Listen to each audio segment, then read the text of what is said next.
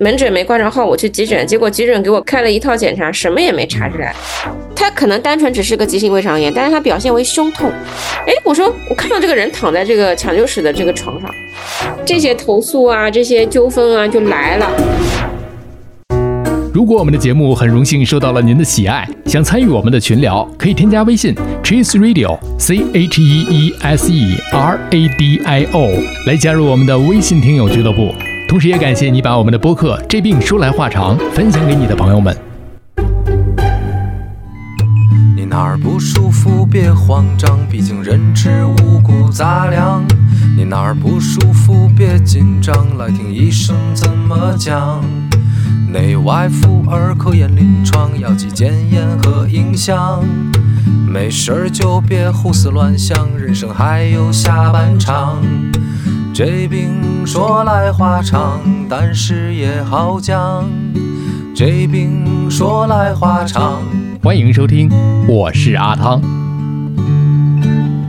我这行说来话长，吃这病说来话长。那么这一期我们为大家请到了一位老朋友，上海市第六人民医院急诊主治医师蒙医生。蒙医生你好，Hello，大家好，我是蒙医生。哎，本期节目由小雨伞保险经纪赞助播出。在话题开始之前呢，我们再一次感谢小雨伞。本期的这并说来话长的赞助费用当中，我们依然是会拿出一部分，以所有的听友还有嘉宾的名义做以公益项目。具体的内容我们会在 show notes 中做出公示。对于保险这个话题，其实有很多人是有一些抵触甚至是抗拒的情绪的。我们的抗拒其实不是保险本身，而是一些劣质的产品和劣质的一些服务。所以，小雨伞保险经纪。相当于是一个平台，就帮助我们进行了合理科学的匹配。因为意外和明天，终究咱不知道哪一个会先来，所以我们今天呢，请到急诊科蒙医生，跟我们大家一起聊一聊他所在的急诊里看到的这些年轻人。当然了，我们最大的愿望就是像我们博客一样啊，就这些常识啊，这些知识啊，最好一个都用不上。这是我们对于健康生活的一种追求。但是像我们主题曲唱的一样，毕竟人吃五谷杂粮，哎，所以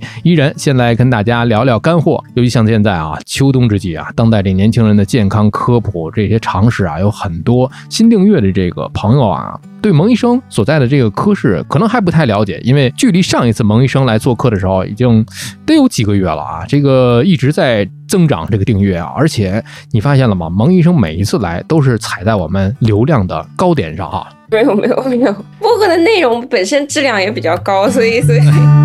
来说说你的这个科室吧。对我所在的科室呢是急诊危重病科，然后可能很多人对这个科室还是有误解，觉得它是一个，啊，就是一个看一看这个急症，或者是我今天看不上门诊啦，嗯啊，我就去挂个急诊。那其实这种观念是非常非常的错误的，嗯，因为现在来讲的话，我们国家已经开始跟这个全球的这种极危重症已经接轨了，而且我所在的医院的这个急诊危重病科，它是一个国家的。重点学科，它主要承担的任务有很多种啊，就是包括一个急救的创伤啊，心脏病的急救呀，危重孕产妇的急救，然后呢，包括一些公共卫生事件上面的一些急救，然后它是一个功能性非常强的一个急救中心。那它里面呢会有院前，就是接诊院前的，就是幺二零送到我们这边来的，我们负责接诊的这一部分，那可能算作一个极危重症的一个救治。那同时呢，我们也包含了。急诊的重症监护室就是 ICU，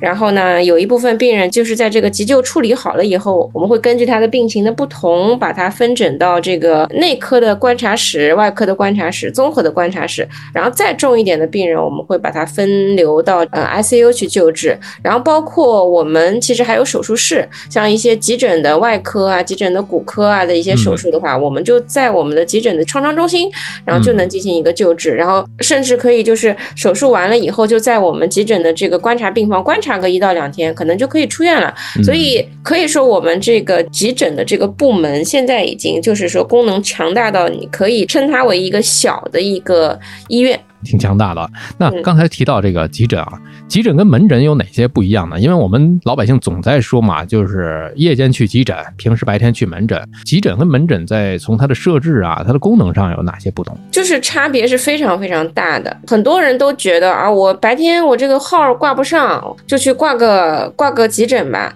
然后这个是我经常在很多社交媒体上看到的，就是大量的投诉都是说，我白天门诊没挂上号，我去急诊，结果急诊给我开了一套检查，什么也没查出来。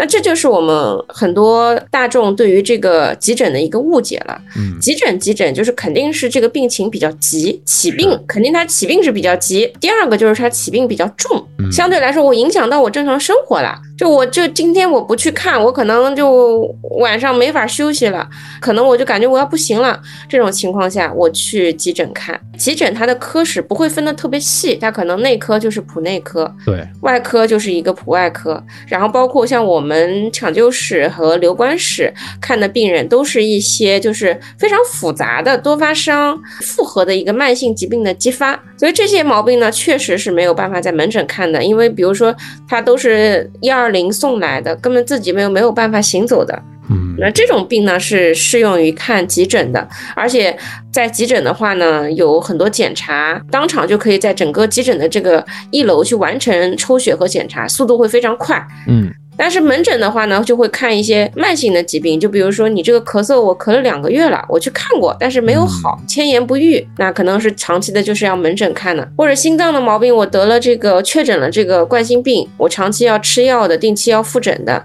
或者是我觉得我这个心脏有点问题，但是呢，我自己没有感觉到很多的影响到我的生活，但是我觉得它是有问题的，嗯，那就是要去门诊去做检查。呃，相对来说，急诊呢，它虽然是可以做检查，但是它的检查呢，主要是针对这些极危重症的检查，比如说 CT 啊、X 光啊，还有一些抽血化验。嗯那你像比如说那种呃慢性的疾病，像内糖尿病呀、啊、内分泌科的这种疾病呀，还有一些什么心脏的这个功能，还有脑功能的这些评估啊，这些都是门诊的检查。这些检查的机器只在门诊，哦，因为它不是一个急诊的疾病，所以它这个机器不可能放在急诊，它只可能放在门诊。原来是，然后，而且这些机器的话，费用比较高，可能做一个检查可能要花费十五到二十分钟的时间。嗯这些检查就是要预约的。急诊所以等不了这么长时呃，间，对，急诊是不可能，就不可能在急诊说，哦，我派一个人专门去做这个机器，帮你预约做这个机器，那是不可能的。没有，已经尽量能缩短到，就是把预约和实际执行这个做检查的这个时间相隔的这么近的，我觉得我们国内是已经是做的非常好的了。嗯，是，他觉得我不管什么毛病，我前两天在小红书上看到一个投诉我们科的，我一看他那个病例放出来，就是我这个幺二零这个地方，因为我是平常接诊幺二零嘛，我一看就是我们接诊幺二零的同事看的，他把我们同事的病例挂在网上，说他这个头晕，嗯，他考虑是五官科的问题，因为他之前去检查过神经内科了，嗯，神经内科跟他说这个没什么问题，没有问题，嗯啊，对就是考虑是这个耳石症，让他到这个五官科再查。他已经去看过五官科了，但是五官科那个检查今天没法做，要预约。嗯，然后他就说，那他就路过了急诊，他说，哎，这不是有医生吗？他就进去，哎，我再挂个号，嗯然后跟那个跟预检台的护士说，哎呀，我晕的不行了，我感觉要死了。嗯然后预检吓死了，预检也给他分到了我们这边来。然后我们的值班的医生就给他开了一套血和头颅 CT 和心电图。他说：“哎，我花了一千五百块钱，我竟然什么都没检查出来。结果嗯急诊医生跟我说了一句：‘你去五官科看门诊吧。’然后就在打发了啊，对，然后就在网上骂我们，说我们这花了一千五百块钱，什么也查不出来，最后还让我们去门诊看。然后我当时就跟他解释了，我说我们这个接幺二零的抢救中心主要是看极危重症，你头晕、头痛、眩晕有很多种原因，我们主要是帮你排除这种极危重症的脑出血，或者是别的原因继发的脑出血、嗯，脑梗死。很要命的这些个啊，对对对，就这些毛病，我们是先帮你排除的，我们是很难做到百分之百确诊的。对，其实这个不在少数，有好多人觉得，你看我花了几千块钱查了半天，哎，没有毛病，对，你在急诊没有办法，就是寻求这个性价比的，就就包括诊疗的费用也是，就是很多人觉得，哎，这个我一来看急诊啊，这个费用啊，就蹭蹭蹭就上去了，我可能看个门诊，抽个血，开点药，我也就花个两三百块钱，一到急诊。没有对，一到急诊就花了上千块钱。为什么花上千块钱呢？因为我们急诊很可能你做出来，我可能说来十个人，有九个人他不是那么危重的，但是不是那么危重的，就哪怕有那一个危重的，他也不是说我看了他，我猜他是什么危重，他就是什么危重。就比如说有一些老年人的急性胃肠炎，嗯他会表现为一个胸痛。哦，他可能单纯只是个急性胃肠炎，但是他表现为胸痛。那说到胸痛，那这个事情就麻烦了，对对吧？他也要跟这个冠心病来鉴别，也要跟主动脉夹层来鉴别，是，是嗯，也要跟一些这个先天性心脏病、心功能衰竭，包括一些肺炎要来鉴别。嗯一些肺炎也会胸痛的。那主要是为了鉴别诊断，我们会把这些检查一次性都给它开全了。都得排除了。呃，对，就比如说，我不可能说今天我先帮你抽一个心脏的血，嗯好，等两个小时，我看了这报告没问题，好吗？我再让你去抽一个血，你再去嗯抽另外一个血，再来等两个小时报告，我再看看你这个有没有问题。那这个急诊就失去了急诊的意义。对呀、你急诊不能对所以分期去做呀。对，所以我们病人一来，我们只要是考虑到，比如说他说一个胸痛，我们会把所有胸痛相关的检查都给他开掉。嗯，然后所有的这些检查在急诊的一楼，就是大厅的周围四周都可以做掉。嗯，所以你整个就诊，从你第一次看医生到所有的报告出来，可能最多最多也就两个小时。嗯，那两个小时以后，我们就知道到底是什么原因。如果这些极危重症，我关于所有的胸痛的极危重症都排除了，那我可以考虑它可能就是一个这个腹痛伴发的这个胸痛，对可以把它往低危的这个级别去靠。你甚至腹痛的话，现在急腹症，你去到医院，你说我肚子疼，肚子疼的原因又有很多，也是一个非常庞杂的一个排除过程。嗯，对，腹痛更复杂了。说到了急诊，呃，有一个大家在印象当中的一个固有的观念，是不是去急诊危重症科的都是上了年纪的老年人呢？可能百分之七十左右吧，是一些上了年纪的老年人，但是主要的话还是集中在我们急诊危重病，因为就是危重的这个情况下，在老年人的身上表现的比较明显。嗯，嗯，所以老年人一般看的话，都会直接，如果我感觉病情危重了，肯定是先去急诊看的。所以百分之七十都是这类人，但是也有很多年轻人，我说这百分之三十的年轻人，嗯甚至是未成年，他们进来的时候，他看上去没有那么危重。就比如说一个哮喘急发的，或者是气胸的病人，他可能就是走着进来的，然后很客气的跟你说话：“哎，医生你好。”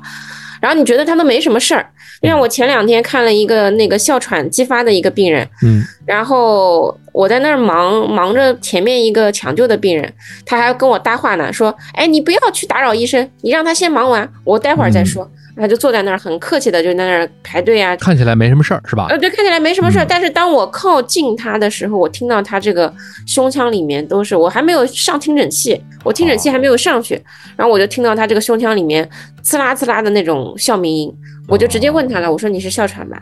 他说是的，他说我哮喘又发了，我已经发了好几天了，我今天顶不住了，我来看。嗯，我一测他的那个指末氧九十左右，我说嗯你这个是重症的哮喘啦，我说你，我然后就赶紧给他就是一套啊，这个吸入性的激素啊，还有这个治疗都上了。但是我们也仅限于给他，就是说预先的处理一下，等到他这个病情有好转了以后，后期的这类病人也是要到门诊去随访开药的。你看这就是区别就很明显了，眼前急需要解决的这些个问题。，对，然后现在还有很多小年轻，也就是也比较就是各式各样的毛病，有发嗯这个 HY 的 hysteria，、就是那种歇斯底里症，就是在家可能没什么事情，就坐着看看电视呢，嗯，然后突然就喘的不行，说我要死了死了，我是这个感觉呼吸不过来了。我说这个是一个正常的一个，因为季节变换啊，还有一些这个正常的身体的这个植物神经的紊乱，会导致的一些过度的空气综合征。嗯，然后这也是比较多的一类人。然后等到夏天呀，我冬天呀，这个冻伤啊，就是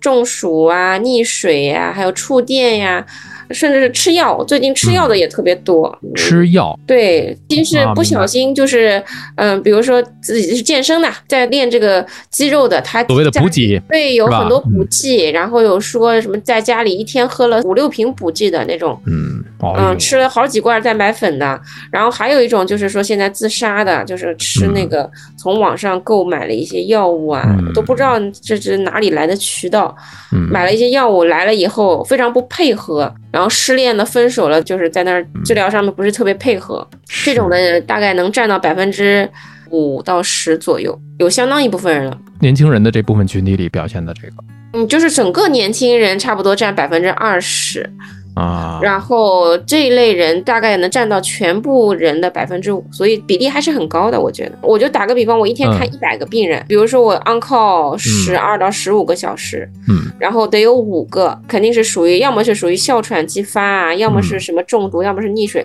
我上一个班头就前天吧，我印象中前天光前天一个晚上，就是下午的嗯。两点钟到晚上的十点钟，嗯，八个小时的班，我大概看了就三个急性哮喘，而且是年轻的。嗯，这个季节也有关系。对，就是正好那天可能比较闷了，然后天气有点变化了，湿度啊、气压都有点变化了，这个对哮喘的病人可能影响的就比较大。对，而且这个季节这几天，咱们录制的这几天嘛，就是空气质量也不是特别的好。你看我这个鼻炎又开始有一些个发作反复的这么一个现象。当然，我这个还是很好解决的，可能自己手上就长期的会有一些个鼻炎的喷雾剂什么之类的。嗯，但是对于一些个有基础病的一些人来讲，确实是啊空气污染确实会有很大的一个影响啊，可以出门自己多加防护一点啊，这是一个方面。其实说到了这个季节，最常见的除了我刚才说的，像是我这种鼻炎，这就不算了啊，就是比较常见的，在你们科室里面常见的都是哪些比较高发的那些疾病啊？比方说，是不是还有一些心脏方面的一些问题？对，也有，虽然这个比例不会那么大，但是来了就是问题就会很大，就有一个可能一个月有个有个两三个。那你就会很觉得很吓人，因为他比较年轻。嗯，就像我，呃，那也是上个月啊，没有上个月，大概是两周前的班了。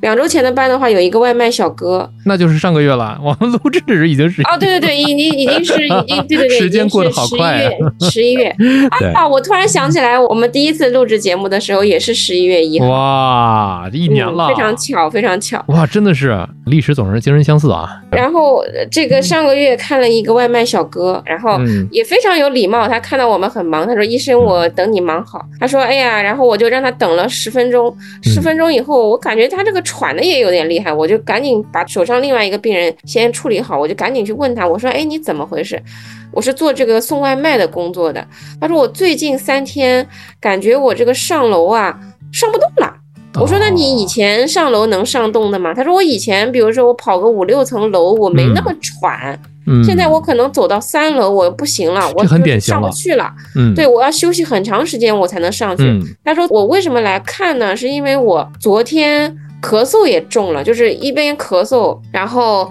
一边喘不上气。他说：嗯我觉得已经我没有办法工作了。”就是我影响工作对楼都上不去了，车子也骑不动了，嗯走路就觉得走个两三百米就觉得很累很累很累，我没有办法上班了。嗯他说我来看了，然后我当时看了一下，他是个自费病人。我说那我还跟他讲了，我说你这个情况确实是要看，但是因为你嗯自费的话，费用会比较高。哎我说因为你这个可能我要排除你一些心脏相关的检查，对这一一套下来估计得也要小两千块钱。嗯然后他说、嗯行吧，那救命要紧就先看吧。嗯结果当时还没有人来，我看他喘的不行了，我说你电话给我，你告诉我你同事什么电话，嗯我给你打过去，我让你同事带你做检查。嗯后来我再过了两个小时，我就没看见他了。一般我会对这样的病人，我都会把先把家属叫来，然后在他病历本上告诉他，就是说你这个检查在哪边做，不出这个嗯楼，然后你先做哪个后做哪个，因为有家属陪同嘛，会比较好。然后你做完，，嗯对，然后你做完以后，我会跟他说了，你做完以后马上就回来。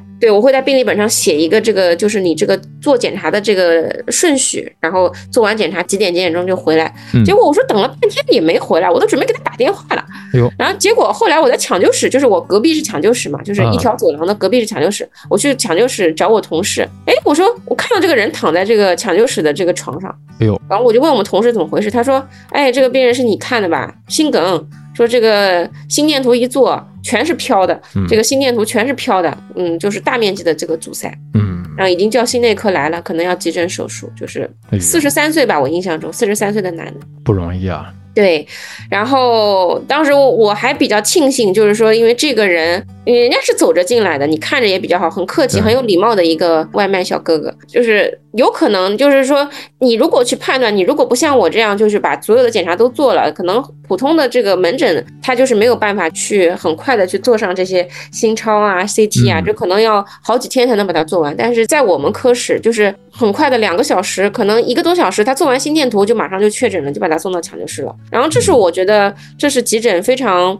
好的一个地方，发挥了很大的极危重症科的这个作用，是真正的是给它发挥出来了。对，像这种心脏类的疾病，有哪些表现出来了，我们就得赶紧去急诊了，别耽误了。其实对于年轻人来讲的话是比较隐匿的，嗯，就老年人才会表现的比较明显。对所以为什么很多人说什么现在年轻人猝死啊，怎么怎么怎么样的，他可能之前也没有什么感觉，他只是感觉到比较劳累而已。哎，嗯，可能觉得我现在就是以前我就是上班我可以坐个地铁，现在哎呀我早上起来可累了，我就想打车，嗯，然后就是不想走路，不想动。比如说以前大学的时候，我还能就是打打球，嗯跑跑步，我就热爱体育运动。上了班以后，呃上两三年班，感觉动也不想动，长胖，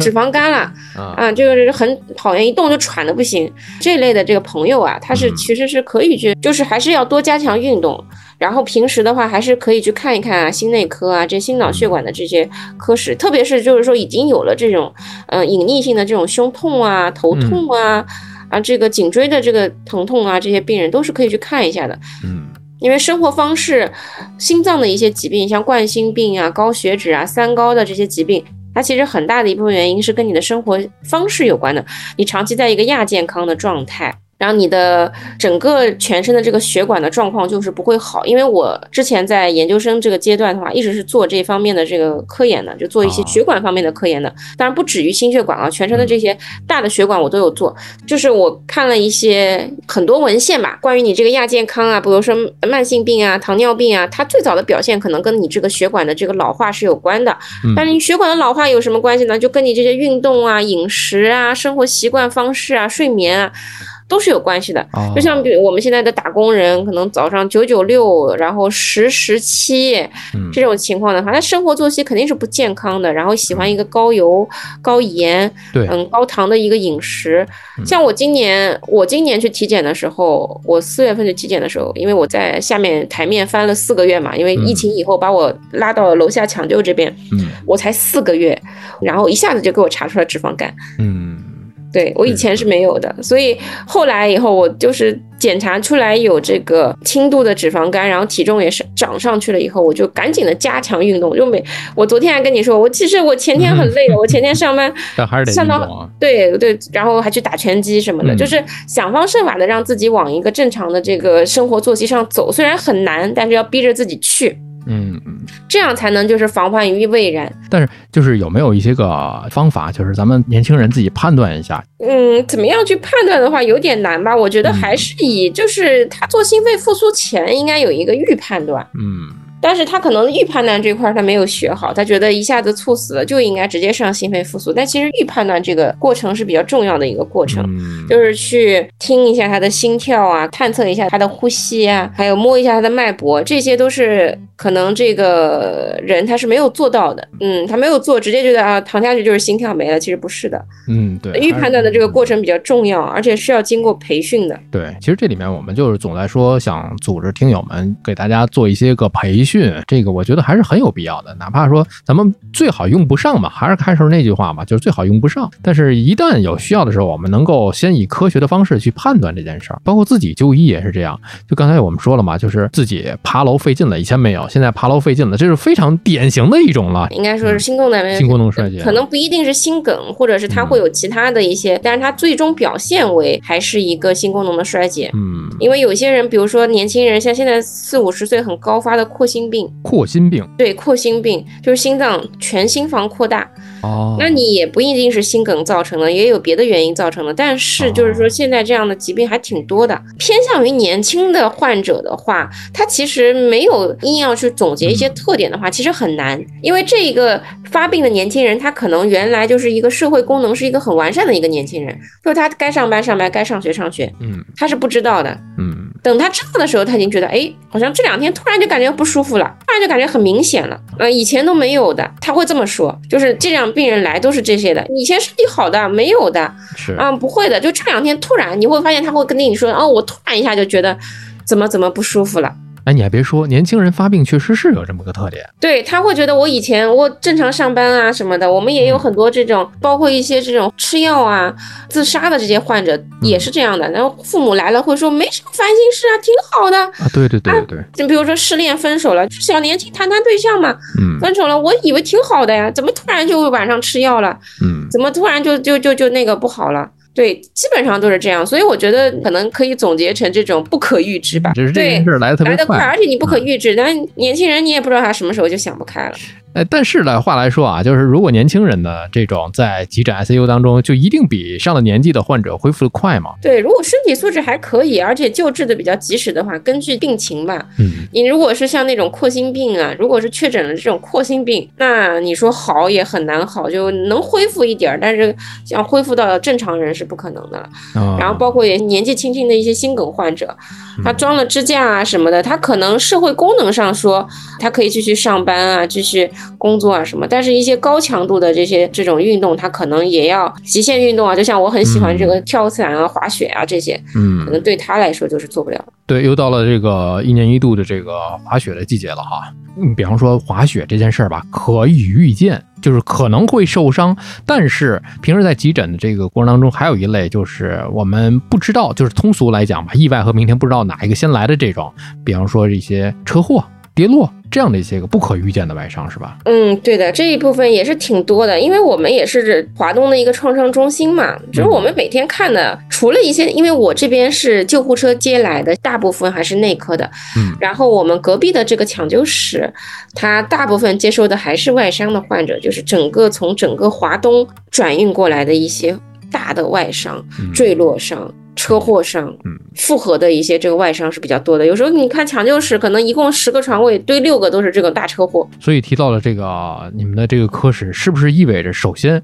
就是它的这个救治费用会高一些？嗯，如果进了 ICU 的话，费用肯定会高，因为你既然进了 ICU，嗯那病情肯定是重。是，第二个就是说，ICU 的话，我们一般进行的一些这个监测啊，血液这个指标上面的监测会比别的这种慢性病的话频率要高一些。嗯有些重症患者，我可能一天要抽一次血，病情变化啊会非常快。是，因为你病人躺到 ICU 里面，大部分都是不会说话的，我只能是通过一些血液的指标，用一些机器的指标，然后来去判断他今天这个情况是什么样的。一天一套血的话，那我讲一套血我就一千块，啊，这还是算往便宜了说了，就是一嗯一套血就是一千块。一天检测一次，啊、对，一天检测一次，有的甚至就是说病情变化非常快，我可能上午一次，下午一次。嗯，然后包括我一些这个长期的这个 PICO 啊，这个动脉血的一些长期监测啊，静脉血的长期监测啊，嗯这个中心静脉压的这个监测啊，这一些费用的话，可能一天也要上百块钱。嗯，这机器的费用一开上，机器这个烧起来，钱就哗啦啦的那个了。然后再其次的话，就是一些药物，药物其实如果说你单纯是一个普通的内科病的话，大家也发现了，因为我们嗯医疗集采以后，我们的药已经很便宜了。是是，但是你的 ICU 的患者，如果呃办了这种，一旦就是跟感染两个字牵扯上关系，嗯大部分都是一个多重耐药的一些细菌。这一部分的这个药的话，很难，就目前集采的药物是你很难做到覆盖。那我们没有办法，我们可能会去给他申请一些呃自费的药物，这是没有办法的。嗯，但是你不去用这个药的话，你可能就好不了。是，嗯，这是一个很尴尬的，这是这是我们现在医生也面临了一些很尴尬的事情，就是你现在就是说用的话呢，你把它放在医保系统里面去用，那用了以后就是医生扣钱，就是我给你看好了，就我掏钱。太难了，嗯，对，但是我如果说我去开这个自费的药的话，我也承担风险，就是说，嗯，治好了嗯啊，那咱们就另说。如果说治不好，很多患者就会说了，你这个给我开这个自费的药这么贵，一支要两千两两三千块钱，啊，我还找不到这个药，关键是就是这个药还很难找。啊，就会投对我诉了。，呃，对，就这些投诉啊，这些纠纷啊就来了。今后可以在不断的优化。嗯，其实大部分都是可以走医保的，但是比如说像车祸伤。嗯，就是你是有肇事伤的，你是产生纠纷的。有肇事方了啊。啊。对，这个时候你要是走理赔这方面的话，是要求你不可以不可以走医保的。保。医保一定是你个人原因，我生病了，嗯。我走在路上，嗯，我自己感觉到心脏不好了，不舒服了，跟他人没有关系。嗯。对，但是如果是你走在路上，走的好好的，走着斑马线，然后我被一个车撞了。嗯。啊，我是绿灯的时候走斑马线被车撞了，好，这个时候这个从救护车到进医院，所有的东西都是必须走自费，然后再进行一个，再由这个呃保险公司进行这个理赔。对，这里面就牵扯到一个这个交通事故的一个责任认定的一个问题了。对，然后还有一种就是没有医保的病人，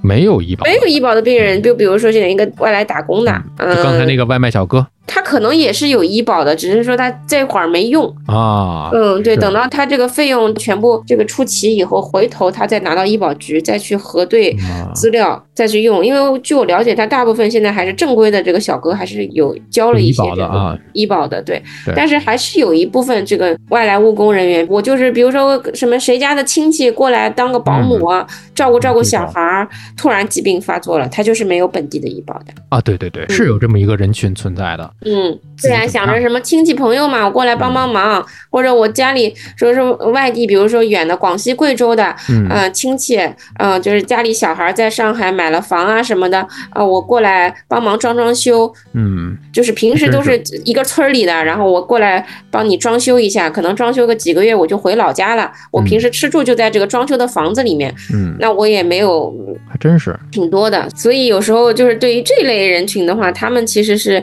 也是比较尴尬的，可能一下子在那正好是在大城市上海，然哎，后呢一下子就是人家人家比如说雇主啊或者什么的也比较好心，就带他到医院去看去查，嗯一查查出来是个大病。以前他这个在这个农村的时候，他也觉得有问题，但是他症状不重，来到大。城市，对环境变化了，这个疾病就发出来了以后，再到大城市一查，查清楚了，那这个时候你治疗上面，比如说我要搭桥了，我要装支架了，嗯啊，这后续的嗯，可能七七八八的费用就会比较高了。嗯，所以医疗保险对于现在的人来说，不仅是年轻人啊，真的是太重要了。就嗯，现在我们每一个人，就是咱们都会有一个就社会的那个保险，叫社保嘛，就是最嗯基础的一个社保。但是这个社保吧，覆盖的这个范围也不是那么的全面。对，但是我自己的感受的话是，嗯、年轻人的话，如果你不想排队啊，就是不想就是去跟一些老年，因为现在本身医疗资源也过饱和嘛，嗯，就是说你如果比如说我很着急上班，我今天我只有这一天，我今天下午必须看上医生，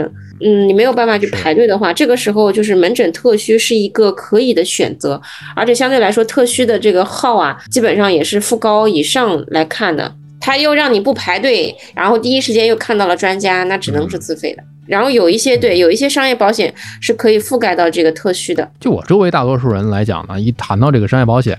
其实还是有一些迷茫的。你看，有的单位确实不错，可能说二次报销、补充医疗保险，就是这个。但是你说这样条件的一些福利好的单位，也不是那么大多数，所以就得面临自己去找一些商业保险，就会很迷茫。自己在这个医疗行业吧，我觉得可能，嗯，如果是我周围的人生一些小毛小病，或者是我嗯能力范围的一些病的话，我可能就就是想办法，就是嗯。先治上了。但是我觉得可能对于一些就是像我的同学就没有学医的同学，嗯。他们因为我了解到，就是我周围的朋友是嗯。看这种特需专家，其实蛮多的，平时工作也比较忙，压力也比较大，他们没有办法，他们就比如说有时候生病了，他们很想来找我，哎，看，但是就是我太忙了，就是他们来的时候看见我很忙很忙，他们就不好意思，就是说，哎，我，对对对，然后而且我也跟他说了，我说可能你这个毛病还要进一步的再去做检查，比如说到五官科呀，或者是到呼吸科去做一些检查。急重症这个地方我没办法，没有这个机器给你做，然后这个是要专业的这个医疗技师来帮你做的。然后他又觉得，哦，我知道是知道了，但是我又要去排队，然后时间会比较久。对，还得面临这个问题，对，所以他们就是他们得到了医疗意见，但是医疗的这个具体操作还得具体。操作还是得排队，所以他们最后都去看了特区。嗯，你就成了他们的一个那个医疗顾问，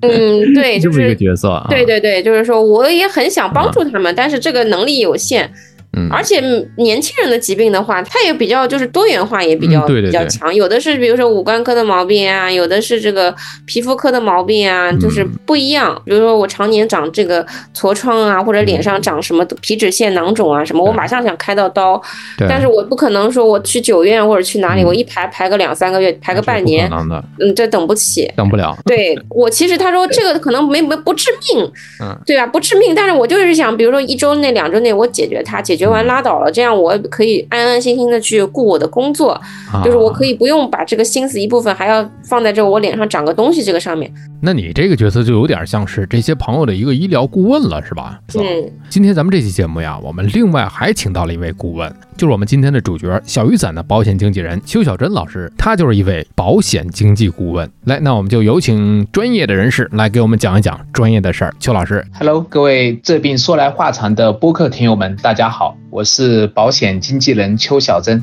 呃，那大家在听的有多少人对于保险或者说保险产品方面的话是比较了解的？当然，除了一些从业人员以外，哈、像您这样的专业人士啊，对，那这里的话呢，我也先带大家了解两个词，一个是保险代理人，一个是保险经纪人。哦，这两个是有区分的，是吧？对对对，那这两个的话其实是两种不一样的职业的，嗯啊、完全不同的。保险代理人的话呢，你可以理解为他是受某个保险公司的一个委托，在保险公司授权的一个范围内呢，去给您办理保险业务啊，嗯就像类似于像销售一样的。明白了，嗯，，对对对，那保险经纪人的话呢，是受我们投保人的委托，根据我们投保人的一些情况啊，去合理选择一些不同保险公司更加适合我们的一些产品，嗯，那从而可以更好的帮助我们去抵御各个方面的风险。就像你说那个医生跟这个技师是吧？嗯这个这也是不一样的一个职业。那说到这儿，就聊到我们今天这个主角小雨伞了，是吧？那您作为这个专业人士，给我们来介绍一下这个小雨伞品牌吧。呃，小雨伞保险经纪平台的话呢，其实在二零一三年就成立了，嗯那么也是由银保监会批准的一家全国性的保险经纪平台。哦，对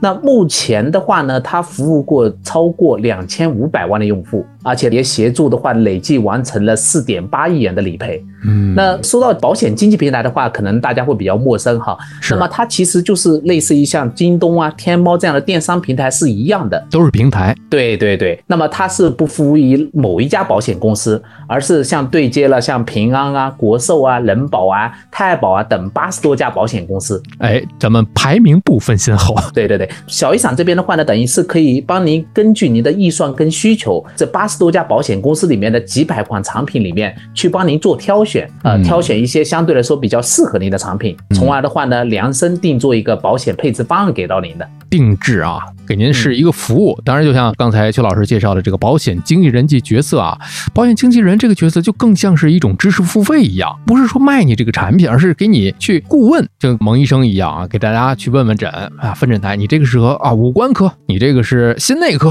其实是这样的一个角色啊，大家明白了。那刚才前面您也听到了，我们节目里面跟蒙医生聊的啊，就像是有一些情况吧，比方说这个刚才我们聊的，嗯短期进城务工的一些个人啊、保姆过来可能是待个两个月，呃，或者是一些工人来短期的来装个修，但是啊，咱们不发生事儿，就一切都是 OK 的，就怕是什么呀？就怕万一这个医疗费用就怎么报销，这就是一个非常棘手的问题了。所以对于这些人群来讲，邱老师有什么样的一个建议吗？其实现在来讲的话呢，很多市面上的一些产品，包括现在各家保险公司给我们提供的一些产品的话，其实是嗯非常丰富的。呃，它哦不一定说就一定要买一些长期保险。那比如说刚刚我们提到的一些医疗也好，或者说一些意外的突发情况也好，嗯那么现在很多产品的话，它其实是可以做一个短期的保障，比如说按年，然后它的费用的话也非常灵活，它不一定说我一下子就要付一年的费用，哎。诶，它可以每个月每个月来付的，那么去补充一份相对来说，比如说保障的话，医疗费用支出的一个医疗险种，然后再搭配一些平时像一些磕磕碰碰啊啊、嗯。这些的话，保障意外这一方面，包括意外医疗或者说意外造成的一些其他各个方面的一些损失，各个方面都是有相对应的产品的话给到我们去选择的，对，嗯。大概这样的一个情况。这样的话呢，你看我们平时这些个普通人，平时不大能够接触保险这个行业的这些个领域的这些人啊，就有了这么一个像邱老师这样的顾问，来给我们做出最合理、最适合我们自己的这么一个搭配吧。所以我觉得可能现在用这种播客听友最常用的词来形容，那它就是一个打破信息差吧，因为保险它本身也是一个长期投资的决策，可能一买的话就要交很多年的这个保费，然后这个费用也比较高，然后呢条条框框又比较复杂，很多人呢就觉得，哎呦，我这个看不懂，这个这个也不知道他是不是忽悠我。是。这个时候，我觉得确实也是专业的事情交给专业的人来做，然后去咨询一些专业的经纪人，可能就会消除这些信息不对称的情况，然后就避免到你觉得被骗骗呀，或者是被忽悠呀。其实，在除了这个指导你怎么买，在你需要理赔的时候啊，他还会全程的去协助你啊，帮你更快的拿到理赔款。如果你已经买了保险，其实也没有关系，可以找小雨伞帮你做一个历史保单分析，看看有没有风险缺口，以及这些保险应该怎么用。其实说到这儿啊，大家如果有什么个性化的问题，可以先咨询一下试试看。哎呦，这个感觉真的是跟我们今天这个主题啊特别的契合。蒙医生教你哪些可以去看急诊，哪些是应该去看门诊分诊台一样。我们这个今天这个主题，这小雨伞也是这样啊，他就是感觉像你身边的一个贴身经纪人。你比方说上两周吧，就为了咱们做这期播客吧，咱们得对大家负责。我还真是就按照这个链接点了进去之后，预约咨询了一下小雨伞保险经纪，当时就是邱老师，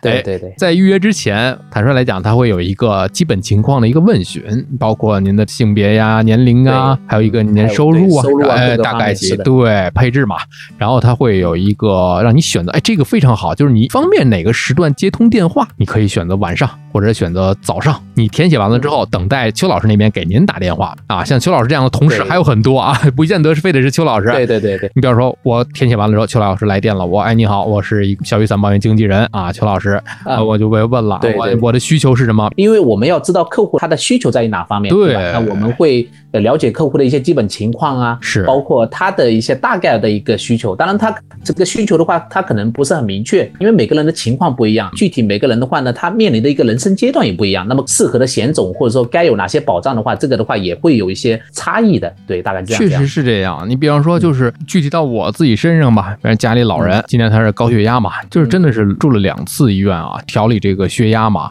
邱老师肯定会提前问你，家里老人有没有医保啊？那首先它是有医保的，有这个退休的这个职工的这个医保。对，针对老人家的话呢，那么可能就是首先一些配置的方向的话呢，就会比较简单一点，因为毕竟老人家对于这个在这个家庭里面来讲，他承担的一些家庭责任会不一样。那一般来讲的话，对父母的话，或者说老年人的话，我们给到的一些比较基础的，比如说刚刚讲到的一些医疗啊，啊，包括的话像意外方面的保障啊，这些的话为主的。对，是我记得当时说的是还有一个有点像咱们补充的那种住院保险，它够了对。某一个门槛之后，它是把你对呃你的社保那部分报销完了之后的那部分再给你进行一个报销，是吧？是的，是的，主要就是解决医疗费用这一块，因为人到了一定的年龄的话，住院这种情况也会比较多，身体机能的一些下降，重中之重的话呢，就。是一些医疗费用方面的一些保险的话，报销类的保险的话，呃，可能占的会比较多一点啊。还有的话呢，就是可能，哎，腿脚并不是说像之前年轻的时候这么灵便，对吧？对。那一些磕磕碰碰啊，摔伤扭伤会比较多。那这个时候的话，意外险的话也是非常非常有必要的。对，你看看，就是有些地方咱确实是啊，从专业人士来看，像邱老师这种专业的这种，每天可能就是处理这些事情。可能你见的多了之后，你会把这些有可能发生的都会想到。但是具体到每一个家庭当中，还会有自己个性化的一个需求。是的，是的，感谢邱老师啊，不客气。我觉得还是讲的挺明白的。所以大家如果想买保险的话，但是你不知道该怎么买，或者预算不是特别的多的话，也不知道买哪种险种，甚至你已经买了保险，但是不确定买的合不合适，对不对？都可以找小雨伞的这个保险顾问先来聊一聊。比起打听一个个的保险公司，我觉得挺费事儿的。因为有一个专业的一个平台，专业的顾问咨询帮你，这个效率就会高很多了。嗯，是的。你看，像我最近在看一部电视剧，就是那个《问心》，你你知道吧？哦，我听说了，就经常有这个家属进来以后，他说：“哎呀，我最近看的这个电视剧啊，哎呀，你看这个男医生，哎呀，就跟这个问心的这个感觉很像。”我说：“阿姨，你先别说了，咱先看病吧。”他这肯定不严重啊，能先跟你聊聊这个电视剧里面，其实说到了有很多，你比方说。大企业的老板看病，普通百姓看病，进城务工的农民工看病等等不同的情况，其实说白了吧，刚才蒙医生说的那个特别好，就是专业的事儿交给专业的人，就跟我们平时科普一样，哪儿头疼脑热，您别上网去查。现在咱们不是说上网搜索养生、搜索救命，搜索救不了命，线下就诊去挂号就医，这个才是您的正路子。你再你说问我们这个情况我怎么了？那个情况我该吃什么药？您没有一个检查单子，也没有面诊，你说谁会给您这些医疗建议呢？我们是至少不会的。嗯，看病我们谨遵医嘱，如果需要买保险的话，就找专业的。经济去咨询，就是最大的希望就是健健康康的，最好什么都用不上，但是需要的时候咱得有。行了，说到这儿吧，这个小雨伞原价六十八元的服务咨询呢，今天大家作为这病说来话长的听友，一分钱就可以去预约咨询了，人家几乎就是免费了。感兴趣的朋友可以在我们的这个 show notes 里面点击链接去进行咨询。呃，最后蒙医生还有什么要补充的吗？嗯，我还是那句话，就是看病的话也要找专业的科室，要找对科室。然后买保险这件事情的话，也是找对这个保险经纪，就是专业的事情交给专业的人做，才能就是事半功倍。对，在这儿我们其实给大家提供更多的是方向啊，尤其是今天我们说了这么一堆急诊和门诊的方向，这两大方向大家先搞清。那再次感谢蒙医生的分享，感谢小雨伞保险经纪对本期节目的赞助支持，我们下期回头再来聊，拜拜。